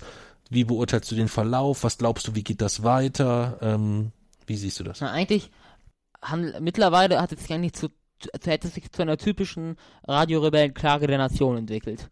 Weil am Anfang war es einfach, am Anfang war es ein wichtiges Thema, was hätte gelöst werden müssen. Schnell und war, äh, ohne dass zu großer wirtschaftlicher Schaden, zeitlicher Schaden entsteht. Mittlerweile hat hat die EU drei Jahre damit verschwendet, im, EU, parlament darüber zu debattieren. Die Großbritannien hat an Bruttoinlandsprodukt verloren, einfach nur da, dadurch, dass äh, britische Firmen an, an, Zuverlässigkeit und einfach an Vertrauen auch verloren haben. Äh, es ist einfach nur noch, oder klar, es ist eine große Sache, wenn ein Land austritt, aber diese, diese ganze Schaden, der, der in Europa jetzt schon deswegen entstanden ist, der ist einfach völlig unverhältnismäßig. Und vor allem Europa wäre ja auch vorbereitet auf einen Brexit, also besser als Großbritannien jedenfalls. Deswegen verstehe ich auch nicht, wie Euro, wieso die EU das überhaupt so mit sich machen lässt. Mhm. Okay. Das heißt aber grundsätzlich bist du jetzt eher in der Stimmung, dass du sagst, dann sollen sie halt jetzt aber auch endlich raus und gut ist?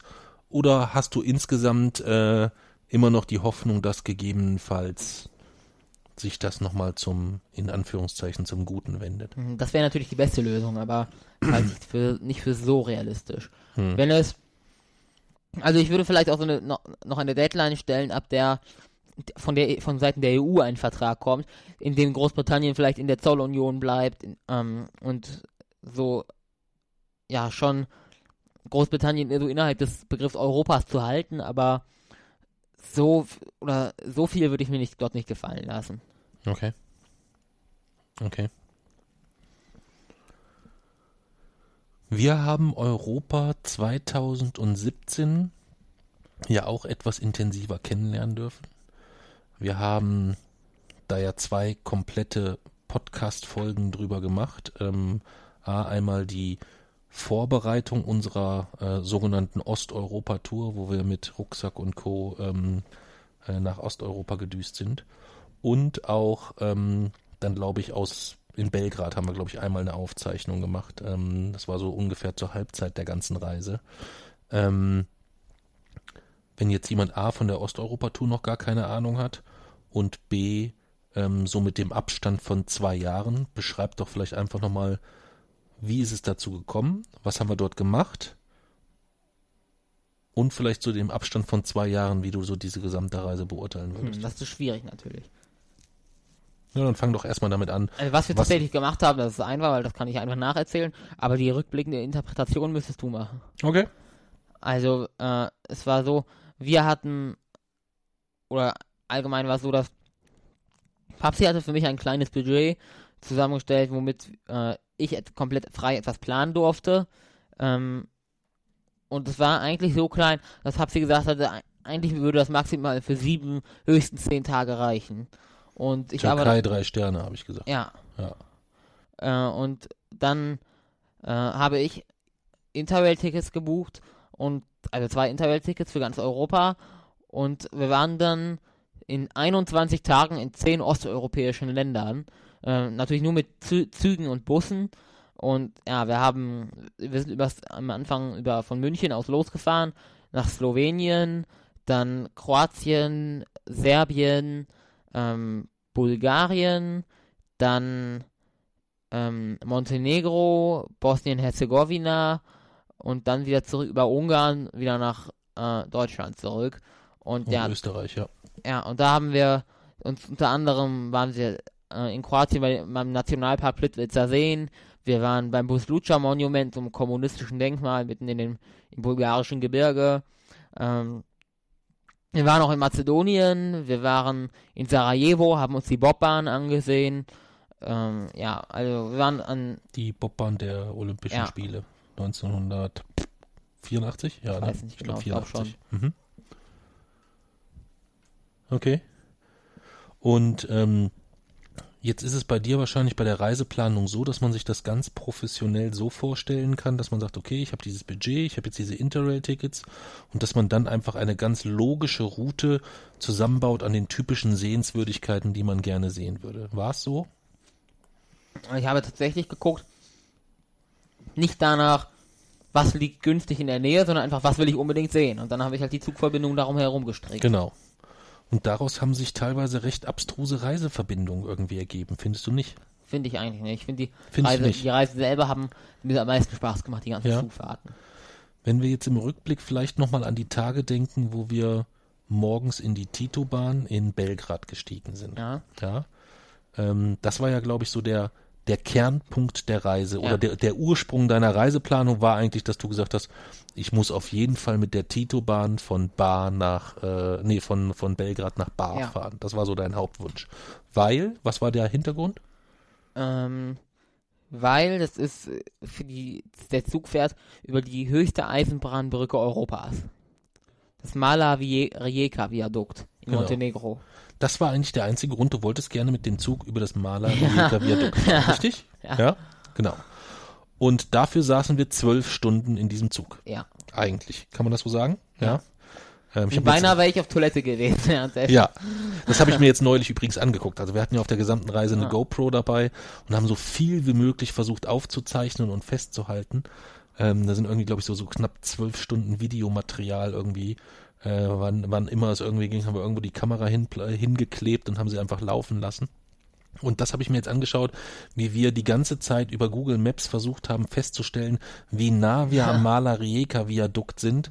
Und du dann gesagt hast, oh, ich muss auf Toilette, ich muss auf Toilette, ich muss auf Toilette.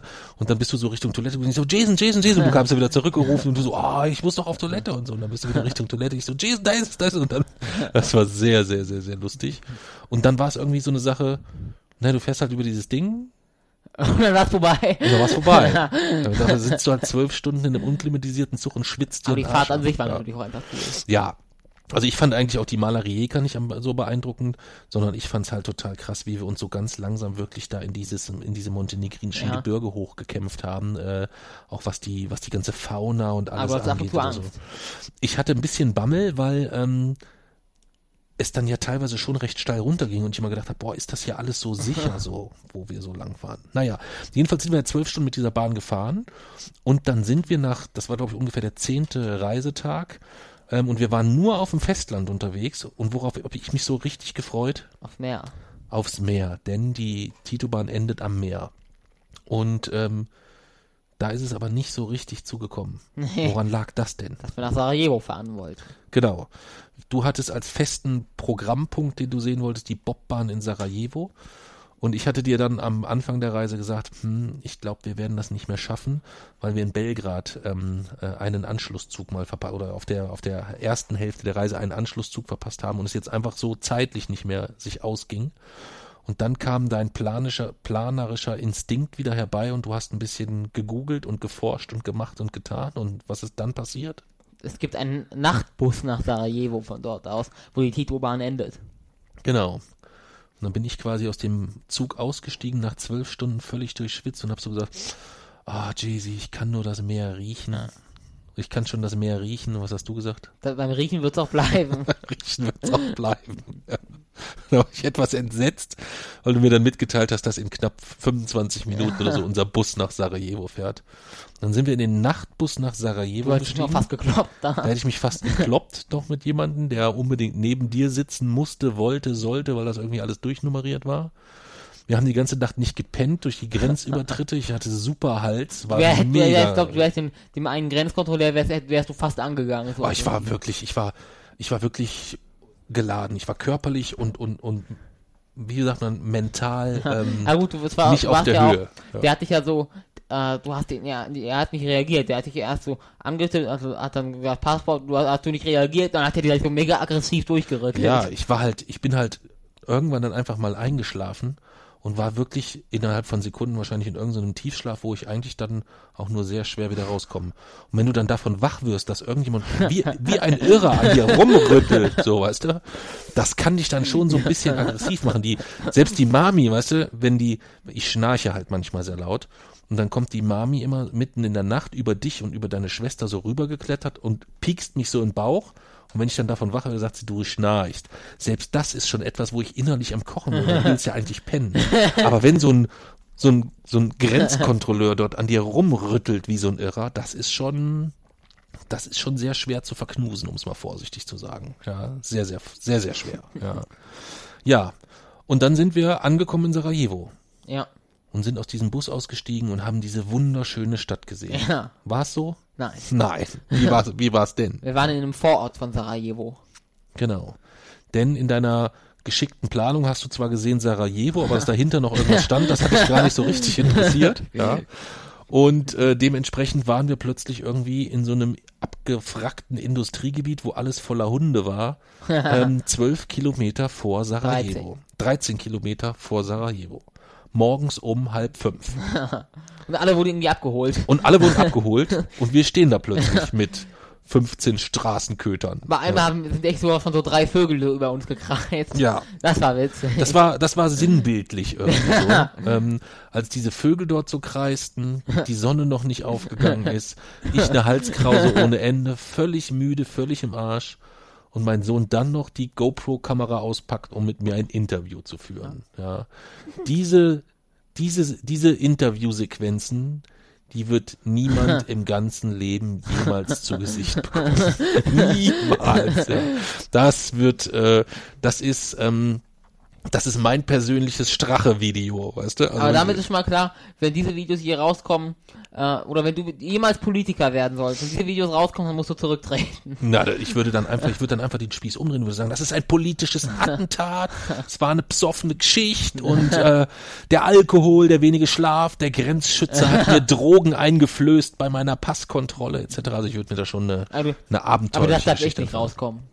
Nein, Stell nein. dir vor, wir würden das auf unserem Blog veröffentlichen. Nein, nein, nein, das werden wir eigentlich tun. nicht? Nein, das werden wir nicht tun. Was wir irgendwann mal tun werden, habe ich ja gesagt, wenn wir mal wirklich wieder durchatmen, Zeit haben, ähm, nicht irgendwie noch 23 von deinen Projektideen begleiten und betreuen müssen, dann können wir uns mal diese ganzes ganze Filmmaterial nehmen und können mal gucken, ob wir daraus mal was was was Cooles zusammenschneiden oder so. Ja, momentan gucke ich mir immer diese Einzelsequenzen an und es ist echt viel schönes Zeug. Es gibt diese, ich weiß nicht, ob du dich dran erinnerst, diese Zeit, ich wir haben einmal eine Zeitrafferaufnahme gemacht, wie wir in diesem in diesem Nachtzugabteil liegen. Ich weiß nicht, ob du, Ja. die, ob du dich an die erinnern kannst. Das war dieser geile Nachtzug, den man, wo man Ja. so einfach diese Dinger runterklappen kann und dann hast du eine riesige Der Hellas Wiege. Express. Der Hellas Express, genau. Und da haben wir quasi die Kamera oben hingeklebt und haben da eigentlich eine, eine Zeitrafferaufnahme gemacht von der Zeit, wo wir pennen, Ja. wo man sehen kann, wie ich mich 23 Mal von links nach rechts wälze und nicht pennen kann und du so ganz gemütlich dort so liegst, so. Und dann hat man, man hat so auch gesehen, wie die ganzen Mücken dann reingekommen sind, weil wir das Ja. Licht angelassen haben. Und Ja. wir haben das Fenster aufgelassen, weil es so stickig war. Und haben gedacht, während der Fahrt kommen die, die, der Zug ist ja so schnell, da kommen die Mücken nicht rein. Und dann hat er 30 Minuten Pause gemacht. Ja, Das, genau. das, ja, das war keine kluge Idee. Ja. Komm, lass uns das Fenster aufmachen, es ist so warm hier. Ja, aber die. Mücken, nein, in der Fahrt passiert nichts. In der Nacht stand er dann da 30 Minuten Ja. irgendwo. Am Bahnhof. Und wir hatten das Licht an. Und dann war, wir sind wir wach geworden und die ganze Hütte voller Mücken. Wir waren noch überall durchstochen nach ein paar. Ja, und die hab- durften sie ja nicht töten. Ja, das war ja das nächste Problem. Das erste Problem war ja erstmal, dass ich noch nie in meinem Leben so viel Mücken gesehen hatte. Und das zweite Problem war dann, dass ich gesagt habe, okay, da müssen wir die jetzt irgendwie killen. Wir müssen uns eine Art Flammenwerfer bauen oder sonstiges. Du gesagt hast, du musst sie alle rausbringen, aber wir dürfen sie nicht töten. ich sag, was? Das steht in der Familienvereinbarung. Ja, weiß ich. Ich kannte das ja auch von zu Hause, aber zu Hause geht's halt mal um eine Ameise, die man auf ein Blatt Papier laufen lässt und bringt sie raus oder irgendwie sowas. nicht um aber nicht 10.000 um Mücken. 50.000 Mücken nachts um halb vier, wo da bringen sie raus. Ja. Ja, wir haben dann aber das Licht bei uns ausgemacht und das im Gang angemacht. ja, das muss ich sagen, das war eine sehr clevere Idee von dir. Ja, also einfach Licht in unserem Abteil aus, Tür vom Gang auf und im Gang das Licht angemacht und plötzlich sind die ganzen Viecher Ja. natürlich logischerweise, aber da bin ich in dem in meinem Brast gar nicht drauf gekommen, sind sie dann ähm, dort dorthin gegangen. Was würdest du? Du hast ja gerade gesagt, so im Rückblick kannst du gar nicht so ähm, so so oder tu, fällt es dir schwer, diese ganze Tour dort insgesamt zu beurteilen. Aber kannst du vielleicht so die ein, zwei oder die drei besten Momente der Tour so im Rückblick fallen dir die vielleicht noch ein? Spontan zu entscheiden, welches die besten Momente waren. Also der schlechteste war der, das weiß ich, der Nachtzug von Zagreb nach Karlovac. Wo du gekotzt Ja. hast wie ein Schwein. Ja, Oh, Alter, das war auch echt übel, ne? ja. Das war echt. Nur weil ich das Wasser von da genommen habe. Das war auch wirklich ähm, keine, das war auch kein Spaß, ja. Zumal wir dort ja auch zeitlich unter dem Druck waren, dass wir in Karlovac angekommen, loslaufen mussten, weil 14 Minuten später der Bus nach, äh, nach äh, Plitwitze gefahren ist, ja. Also ich glaube, die coolsten Momente waren einmal, wo wir auf diesen Berg gekraxelt sind und wo wir dann den letzten Schritt gemacht haben und man hat, konnte dann so alles sehen. Äh, am Bleder See, Ja. wo du die geniale Idee hast, ach komm, Ja. wir machen, wir marschieren mal diesen Berg Ja. hier hoch. Ja, Aber dann nur noch anderthalb Stunden diesen Berg hoch, das war dann schon cool. ja, auch wenn ich zwischendurch gedacht habe, wir sterben. Du hast Ja, echt gedacht, du hast echt richtig, wenn wir da jetzt hochgehen, dann kommen wir nicht mehr zurück, hast du gesagt. Also gut, wir müssten vielleicht, das, das verstehen die Leute halt jetzt nicht, die das hören. Das müsste man tatsächlich irgendwann mal auf dem Video sehen, wie dort diese Wege waren, die wir dort hochgekraxelt sind. Mit, ich meine, wir waren ja jetzt nicht besonders gut ausgerüstet, ne? Und wir hatten unsere Rucksäcke dabei. Du mit knapp 8 Kilo, ich mit 14 Kilo, glaube ich, oder 11 Kilo. Nee, wir hatten insgesamt hatten wir 8, 14, wir hatten insgesamt, glaube ich, 19 Kilo Gepäck dabei oder Aha. sowas. Ja. Ähm, für 20 Tage. Ja, was ja dann auch nicht so, so ganz viel ist. Aber ähm, da waren ja schon Wege dabei, wo du, äh, wo wirklich so in den, in den Fels zusätzliche Halterungen Ja. eingeschlagen waren, damit man sich überhaupt irgendwo fixieren und halten kann. Das war ja schon fast, fast für Kraxler gedacht insgesamt. Ja. Aber das würde ich auch sagen, das war ähm, bei all dem Hass, den ich hatte auf dem Weg nach oben und den Kampf, diese letzte Treppe, diese ganz steile Treppe, wo am Ja. Schluss wirklich so eine Eisentreppe ist, wo du dich hochkommst. Und dann stehst du oben auf so einem Berg und da ist echt nur so eine, einfach eine Parkbank. Und über diese Parkbank guckst du so runter auf den Ja. Bleder See und diese kleine Insel, die sich äh, mitten auf dem Bleder See befindet. Das war, würde ich auch sagen, einer, einer der schönsten Momente. Ganz sicher, ja. Gleich am ersten Tag. Und das gleich am ersten Tag. Mit nur vier Stunden Schlaf. Also wir haben ja echt Ja. einen, einen heißen Start auch hingelegt damals, ne? Mhm. Was noch? Mhm. Buslucha? Ah, Buslucha war auch krass. Ja. Meine Fresse, nee. Gut, für 26 Stunden An- und Abreise insgesamt kann man auch ein bisschen was erwarten, ja, weil wir sind ja nur fürs, das muss man sich, wenn man sich, das, das da, eigentlich darf man das gar keinem erzählen. Du hast eine Reiseroute und fährst dann von Belgrad war das, ne, wo wir gefahren sind. Wohin? Nach, Nach- Sofia erst, Ja. ne? Von Belgrad bis Da Sofia, von Sofia bis Buslucha, von Buslucha wieder nach Sofia und von, äh, und von Sofia dann, wo sind wir dann weiterhin? Mazedonien. Nach, Nach sind wir Skopje. da, sind wir da nach Skopje? Ja. Ja, Da- nach da- da Skopje. noch, da das war waren insgesamt 26 Stunden Reise, um eine Stunde ein altes kommunistisches Denkmal zu sehen. Das ist doch erstmal völlig bescheuert. Wieso? Ja, weil das erstmal völlig bescheuert ist, Jesse. Also es ist im Nachhinein ja nichts, wo ich sagen würde, das hat sich nicht gelohnt. Ja. Ähm, aber eigentlich ist es völlig bescheuert. Aber es war schon cool. Ja. Das war schon echt beeindruckend, auch wenn wir uns da wieder gekloppt haben. Ne? Ja, da haben wir uns auch gekloppt. Und in diesem, und in diesem Hirtendorf in, äh, in den Bergen bei, in Bosnien-Herzegowina. oh, da haben wir uns auch gekloppt. Wo die Kinder uns verarscht haben und Ja. wo du nichts zu saufen hattest. Ja. Das war auch cool. Und du hattest anderthalb Flaschen und Das wolltest mir cool. nichts abgeben. Ich glaube, ich überlege gerade, ob es jemals einen, einen Moment gab, wo ich mehr oder tiefer aufrichtig verletzt war, gleichzeitig mega angepisst und wirklich sowas wie ein wie, wie, wie Hass auf dich gespürt habe. Wirklich aufrichtig aus dem Bauch herauskommender Hass. Wie ich zu dir sage, Jason, meine Lippen sind trocken, ich habe Durst ohne Ende, ich habe wirklich seit Stunden nichts getrunken, wir irren hier durchs Gebirge, ich weiß nicht, wann es was zu trinken gibt. Gib mir bitte einen Schluck von deinem Ja, Wasser. am, am Anfang hast du so ganz selbstverständlich, äh, wo, ist, wo hast du deine Trinkflasche? So als wäre jetzt ganz selbstverständlich, dass ich die natürlich gebe. Ja, Ja, natürlich, weil es ja auch selbstverständlich ist. Ich wäre fast, ich, ich, ich wäre fast, wie heißt das, äh, dehydriert. Ja. Waren deine Lippen schon aufgeplatzt? ja, willst du warten, bis meine Lippen da aufgeplatzt sind? Was? Waren deine Lippen schon aufgeplatzt, sagt er. Nein, die waren noch nicht aufgeplatzt, aber ich hatte richtig Durst. Wir sind, wir sind ja den ganzen Weg erst bis, bis, äh, bis wir, also wir sind ja bestimmt vier Stunden zu Fuß unterwegs gewesen. Es war brütend heiß. Wir hatten wieder dort ja keine Übernachtung. Das war ja immer so ein bisschen das Problem, wenn du nur in Nachtzügen pennst oder in Bussen, dass du nie eigentlich oder sehr, sehr selten eine Situation hast, wo du mal den Rucksack abnehmen kannst und du kannst den in einem verschlossenen Zimmer lassen. Ja. Das hatten wir fast nie. In den Hostels haben wir es uns nicht getraut. Im Airbnb sind wir Das quasi nur eigentlich in Skopje. Das hatten wir eigentlich nur in Skopje, genau, die drei Tage. Und in Belgrad. In Belgrad auch, weil wo wir, wo wir Ja. zwei Nächte in Belgrad waren, wegen, äh, als wir Fußball, Ja. Partisan und Roter Stern geguckt haben. Da waren, äh, da konnte man auch mal den Rucksack abziehen Belgrad war auch cool. und äh, dort einfach ein bisschen rumrennen. Ja. Nee, es waren schon, ähm, es waren schon echt viele, viele, viele großartige Momente. Ich würde, ich könnte jetzt glaube ich auch gar nicht so die, die Top 3 oder sowas aufzählen. Es war einfach rundum richtig cool. Auch als wir dann äh, ganz am Schluss Seagay Festival Ja. in Budapest angekommen sind, dann das Seagay Festival selbst war sehr, sehr cool. So diese ganze Location Ja. allem drum und dran. Es hat mir da dann ein bisschen leid getan, dass wir für Budapest selbst als Stadt so ein Mhm. bisschen wenig Zeit hatten. Das hat leid Budapest getan. äh, kann man auch am langen Wochenende theoretisch hinfahren. Budapest kann man so mal. München könnte aus man, mit einem Nachtzug ja, erreichbar. Stimmt, das, das könnte man mal, das könnte man mal machen. Das ist richtig. Ja, das ist richtig. Ja, ja, das war ein kleiner, äh, ein kleiner Ausflug ähm, zu unserer, zu unserer Osteuropa-Tour, wo ich den Fehler machte, meinem Sohn zu sagen: Hier hast du ein, ein kleines Budget. Wir beide machen da einen Urlaub, weil äh, Mami und Lani äh, woanders Urlaub gemacht haben, wo wir nicht mit konnten. Ich finde, man sollte jedem EU-Bürger mal ein Interrail-Ticket geben. Das war ja jetzt, äh, war ja jetzt Thema irgendwie oder ist ja Thema, dass für unter 18-Jährige, glaube ich, dort irgendwie eine, also eine sehr, sehr hohe Anzahl an Tickets, glaube ich, irgendwie verlost wurden oder irgendwie sowas, wenn ich mich recht, recht erinnere. Ja.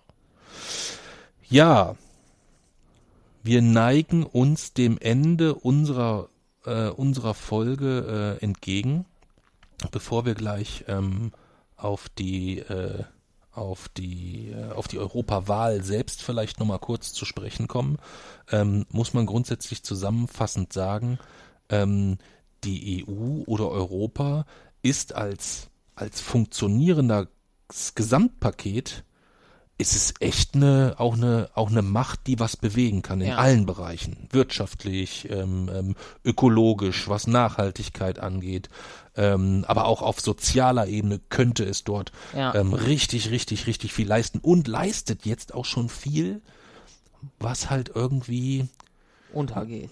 untergeht. Also ich würde sagen, die, die EU ist, die ist, ist manchmal vielleicht auch so ein bisschen die große Version der SPD in der großen Koalition. Manchmal, dass es vielleicht das eine oder andere gibt, was man eigentlich gar nicht so richtig wahrnimmt, was sie, was sie ähm, auch, auch Gutes leistet.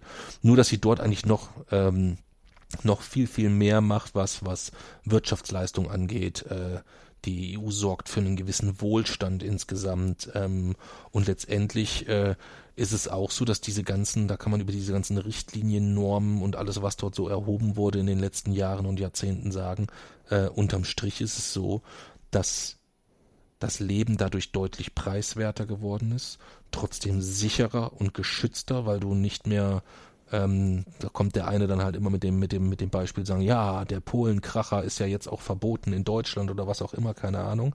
Aber ähm, das gilt bei Wasserregelungen, das gilt bei Lebensmitteln etc. Es gibt so unglaublich viele Regeln. Ich habe irgendwo gelesen, dass ich glaube 75 Prozent der deutschen Gesetzgebung auf EU äh, äh, auf EU aus EU-Initiativen äh, herausgekommen ist insgesamt oder auf, auf Basis von diesen Initiativen ähm, quasi dort ihren Ursprung hatten. Und das finde ich ist schon äh, etwas, was man erhalten sollte Ja. ähm, und was einem viel, viel, viel häufiger und viel gar nicht so richtig deutlich wird.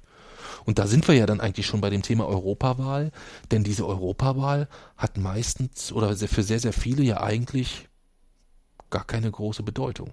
Aber das ist, das ist irgendwann, also man merkt es 2019 jetzt schon, dass das mehr bedeutet. Das ist jetzt erstmal etwas, wo wir, wo ich, wo ich das ähnlich sehen würde, dass ich sage, ja, okay, also die Europawahl scheint jetzt etwas zu sein, wo eventuell mehr mobilisiert wird. Das kann aber auch etwas sein, was wir so aus dem äh, durch unsere deutsche Brille sehen, dass das gefühlt so ist, dass das in vielen anderen Ländern völlig anders ist, kann sein. Ja, also wenn ich jetzt die Länder, die wir bereist haben, sehe, weiß ich nicht, wie sich, wie es da mit einer Europawahl beteiligt. Weil die sind ja auch nicht alle EU.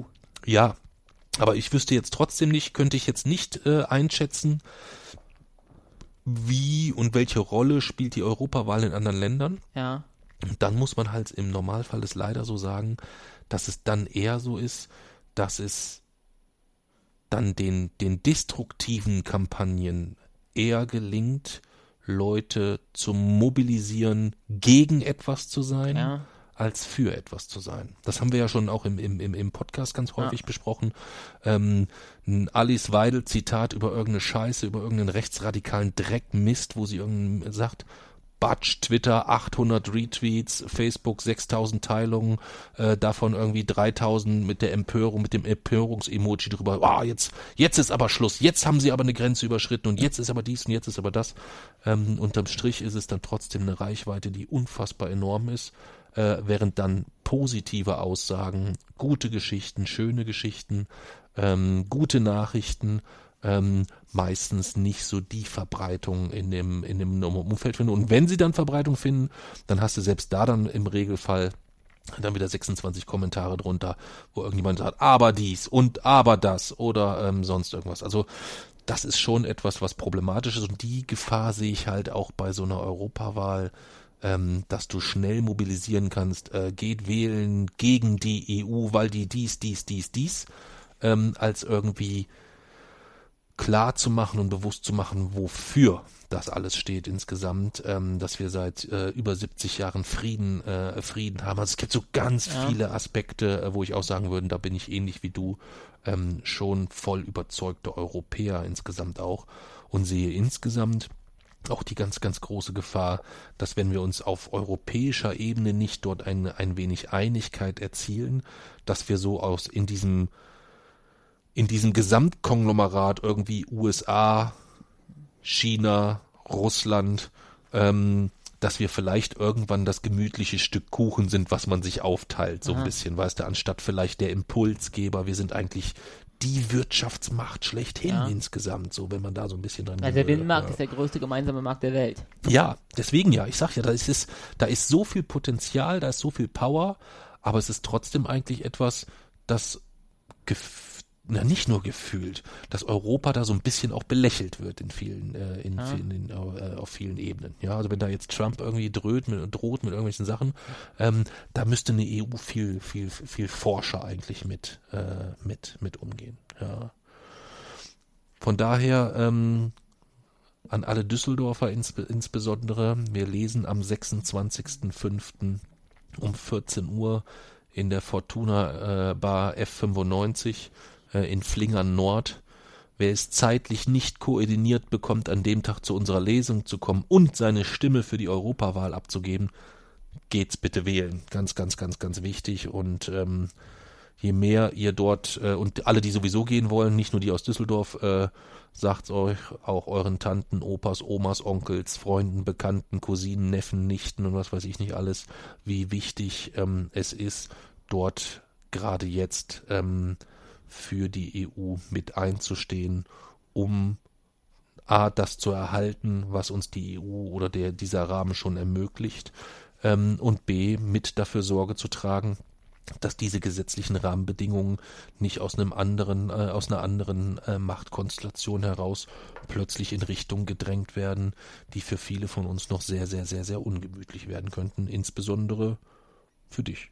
Wieso? Ja, da bist du schon jemand, der da unter einer besonderen Gefahr steht. Wieso? Wenn, wenn, wenn dort die, wenn dort äh, Rechtspopulisten an die Macht kommen, dann ist es erstmal so, dass äh, hinsichtlich Klimawandel und so weiter kannst du gleich einen Haken dran machen. Also das, das Thema ist dann durch. Da ist, da kannst du für Europa definitiv einen Haken dran machen. Das betrifft dann weniger mich, das wird dann deutlicher dich betreffen. Ja. Rechtspopulisten sind auch sicherlich hinsichtlich Inklusion, ähm, Behindertenrechte etc. Da kannst du auch ganz schnell einen Haken dran machen und da sind wir jetzt schon insgesamt nicht so mega gut aufgestellt. Ja. Ist also auch etwas, was äh, äh, was gegebenenfalls dich äh, sehr, sehr intensiv betreffen könnte. Und zudem bist du ja auch jemand, der sich politisch sehr, sehr deutlich auf einer Seite platziert.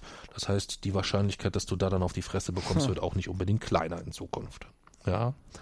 Von daher, ähm, geht's wählen ähm, und wer ähm, nicht wählen geht oder nicht wählen möchte, ähm, weil er dort keine Begründung sieht, der tut's halt einfach nur, ähm, weil er nicht will, dass mein Sohn aufs Maul bekommt. Ja, vielleicht können wir so die Leute mobilisieren. Ja. Vielleicht gibt's auch welche, die da uns hören, die sagen, ah, ich will, dass der aufs Maul bekommt, mhm. endlich mal. Ja, das weiß ich nicht. Nein, das ja. wird so nicht sein. Dann, dann können sie ja. jemanden anders wählen. Ja, genau. Dann können sie halt jemanden wählen. Vielleicht sollten wir, wir gründen eine Partei, die Jason aufs Maul wählt Partei. Die, die könnte dann, äh, die könnt ihr dann gegebenenfalls wählen. Nein, ganz im Ernst, ähm, geht's bitte wählen. Dann würden wir jetzt am Schluss noch unsere Stimme abgeben. Ähm,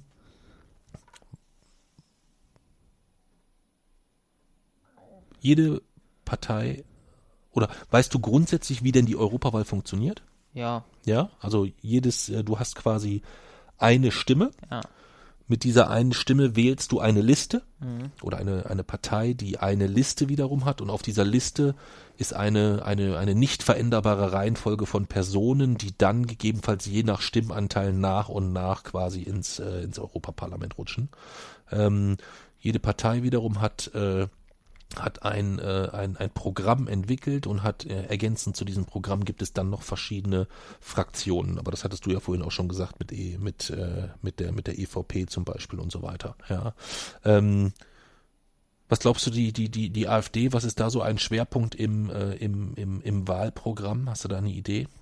Hm, Im Wahlprogramm eigentlich nicht, weil auf den ganzen oder auf dem, was man so sieht, also Plakaten oder ähm, auch im Internet, auf Twitter und so, sieht man eigentlich immer nur, dass irgendwie Freiheit statt Brüssel, freie Fahrt für freie Bürger, für ein Europa der Freiheit, also eigentlich immer nur so aus diesem Blickwinkel, dass Europa quasi, äh, oder eigentlich natürlich nur negatives Europa, aber auch immer irgendwie aus diesem Freiheitsblickwinkel. Okay. Was im Wahlprogramm steht, weiß ich aber ehrlich gesagt gar nicht. Also ich habe es mir jetzt auch nicht im, im vollen Umfang gegeben, ähm, aber es sind auf jeden Fall die das drin, was man von der von der AfD auch erwarten kann. Also das EU-Parlament sollte abgeschafft werden. Das ist also eine der der elementaren äh, Forderungen, ähm, dass also jemand wie die EU auch niemals Steuern oder sowas erheben dürfte ähm, und äh, dass ähm, die Entscheidung eines einzelnen Landes ähm, durch, durch geringere Steuersätze ihre ihre Standortnachteile wiederum auszugleichen versucht. Also das ist ja so diese ganze Problematik, was ich nicht mitbekommen hast mit, mit Apple, Amazon und so weiter, die sitzen dann mal in Irland und so weiter, die ganze Problematik. Ähm, da sind sie eigentlich der Meinung, dass das gerade für die Länder mit niedriger Wirtschaftsleistung einfach überlebens, überlebensnotwendig ist und dann äh, dementsprechend auch äh, legitim ist. Ja, aber klar, eine Partei, die den Nationalstaat predigt, äh, die auf nationaler Ebene die besten Chancen für sich sieht, auf unterschiedlichsten Wegen für sich Machtpositionen zu schaffen, zu erhalten und auf unterschiedlichste Art und Weise Geld, äh, Gelder für sich auch persönlich zu bereichern etc. Da ist das auch nicht anders zu erwarten, dass man dort gegen die EU ist. Wie viele Seiten hat das AfD-Programm? Keine Ahnung, wie viele Wenn du jetzt ganz logisch dran gehen würdest? Ich weiß es nicht. 88. Hohoho. Das AfD-Programm hat 88 Seiten. Ja, da ist mir sonst auch nichts weiter zu eingefallen. Ja. Ja. Ähm, dann würde ich sagen, dann nehmen wir jetzt noch einen ordentlichen Riss aus unserem äh, Reimos Malz bedanken uns bei ihm nochmal vielmals für die Unterstützung auf Steady. Ähm, das ist wirklich etwas, äh, was uns momentan ein gutes Stückchen, ein gutes Stückchen weiterhilft, weil wir es auch mal reinvestieren können in das ein oder andere kleine Programm ähm, oder in das ein oder andere kleine Tool, was uns die Arbeit äh, oder die, die Zeit, die wir mit ähm, Podcasting, Blog etc. dann immer mal wieder verbringen. Da gibt es das ein oder andere hilfreiche Tool, was wir uns jetzt äh, leisten können und leisten wollen. Und wenn ich 15 in meiner Bahncard. und irgendwann wird soweit sein, dass wir damit dann auch äh, Jasons Bahncard vielleicht hinbekommen. Ja. Vielen, vielen Dank fürs Zuhören. Wer Lust hat, ähm, Rezensionen, Podcast, iTunes sind wir immer sehr, sehr dankbar, freuen uns, lesen die regelmäßig vor. Ähm, und äh, wer uns auf Steady unterstützen mag, alle Informationen dazu findet man unter, unter anderem auch auf wochenendrebell.de. Oben rechts gibt es ein Kategoriefenster, das heißt Zahl uns unser Malzbier. Da findet man dann auch alle weiteren Informationen. Geht's wählen. Vielen, vielen Dank. Abschlusswort von dir? Nein. Auch nicht nochmal ein, ein Appell für ein vereinigtes Europa oder irgendwie sowas? Mhm. Gar nichts. Das ist aber sehr resignierend. Wieso? Weiß ich nicht. Ich dachte, es kommt jetzt am Schluss nochmal von dir so ein flammender Appell. Geht's wählen, sonst hau ich euch aufs Maul oder irgendwie sowas. Nee? Nein. Okay. Gut, dann nicht.